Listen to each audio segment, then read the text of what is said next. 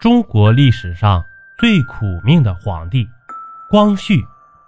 一八七五年春天的一个深夜，这北京紫禁城狂风怒吼，沙土飞扬，一队急匆匆的人马抬着一顶八层黄轿，在寒风中直奔养心殿。轿中呢，坐着一个不足四岁的孩子，名字叫爱新觉罗载田。然而，就是这个不足四岁的孩子。成为了这个庞大帝国的皇帝，年号光绪。除延续道光皇帝血脉之意，更兼光大魏晋之功业。清廷把重振国力的愿望全都寄托在他的身上了。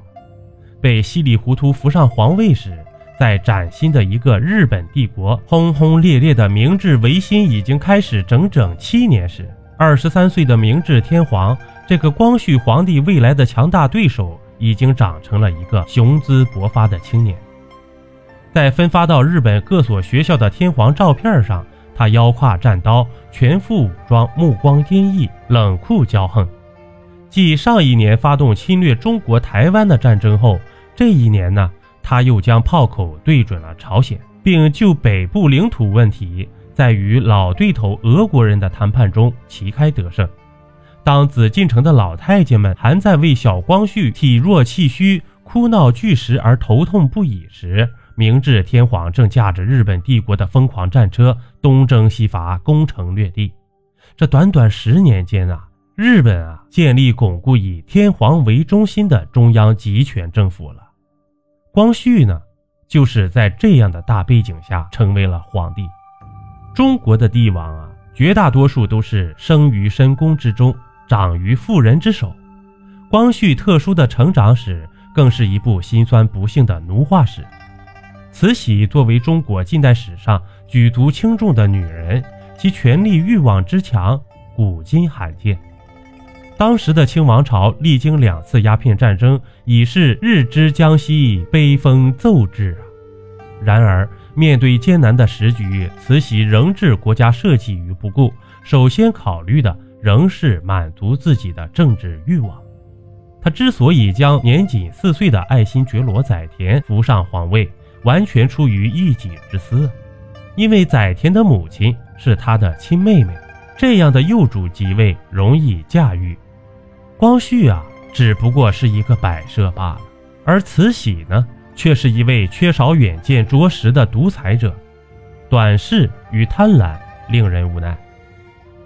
这曾国藩初次与慈禧会面后，就失望地在当天的日记中写道：“两宫才地平常，见面无一要语，皇上冲灵亦无从测之。”这两宫啊，指的就是东太后慈安、西太后慈禧。慈禧为了长期操控皇权，为了让光绪心悦诚服地认定自己才是他的母亲，这慈禧啊，严格实施威权教育。处心积虑地制定了断亲情、立威严、传孝道的教育方针，让光绪不伦不类地称呼他为亲爸爸。据慈禧的贴身女官德龄公主在《瀛台泣血记》中回忆，当光绪出进宫的时候，太后就嘱咐那一般服侍他的人，像灌输什么军事知识一样的，天天跟他说，使他明白了自己已经不是纯王福晋的儿子了。他应该永远承认太后是他的母亲，除这个母亲之外，便没有旁的母亲了。即使是母亲啊，这本该给幼年入宫的光绪一份母爱和关怀，可慈禧呢，无时无处不失其霸威啊。在梁启超《变法通义》中说啊，西太后待皇上无不极声厉色，少年时每日呵斥之声不断，稍不如意常加鞭挞。或罚令长跪，故积危祭酒。皇上见西太后如对狮虎，战战兢兢，因此胆为之破呀。史料记载，光绪为太后甚，上本口吃，欲责问，亦站立不能发语。长此以往啊，这光绪后来连听到了锣鼓吆喝之声，也吓得脸色大变。这华裔史学家黎东方撰文说。光绪是中国历史上最苦命的皇帝之一，从进宫到囚禁，他几乎没有一天不向慈禧长跪。不命之起则不敢起。德龄回忆说：“光绪帝啊，一至太后前，则立严肃，若甚惧其将死者然。有十四甚愚蒙，其母子之间严厉之甚，根本没有一点人伦亲情的味道。由于幼年的光绪啊，经常受到慈禧的严斥和惩罚，加之年龄又小，宫中照顾他饮食起居的太监们未免见风使舵，对他心存不敬。光绪自幼性情敏感，体弱多病，经常腹痛不思饮食。由于这饭菜干冷难咽。有时候叫御膳房做点可口饭食，这御膳房呢必须奏明慈禧，慈禧动辄以俭德责之。光绪呢再也不敢声张了。光绪读书时经常出现血糖太低、体力不支的情形，有时饿极了，竟然跑到太监房内偷找吃食。据信修明在老太监的回忆中说，光绪帝。十岁上下，每至太监房中，先凡吃食，拿起就跑，及至太监追上，跪地哀求：“小皇爷之嬷嬷已入肚一半矣。”这小皇爷如此饥饿，实为祖法的约束，真令人无法。这便造成了光绪帝先天极体弱，后天又营养不良，以致胆气不足。不仅如此啊。有时太监还为一些小事到西太后那儿告小皇帝的刁状，使光绪经常受责挨骂。光绪六年，慈禧生病，光绪的生活更加无人过问。太监们呢，让他自己照顾自己。小光绪自己爬上铺炕，弄得手指头出血，自己倒水，结果手上被烫起了泡。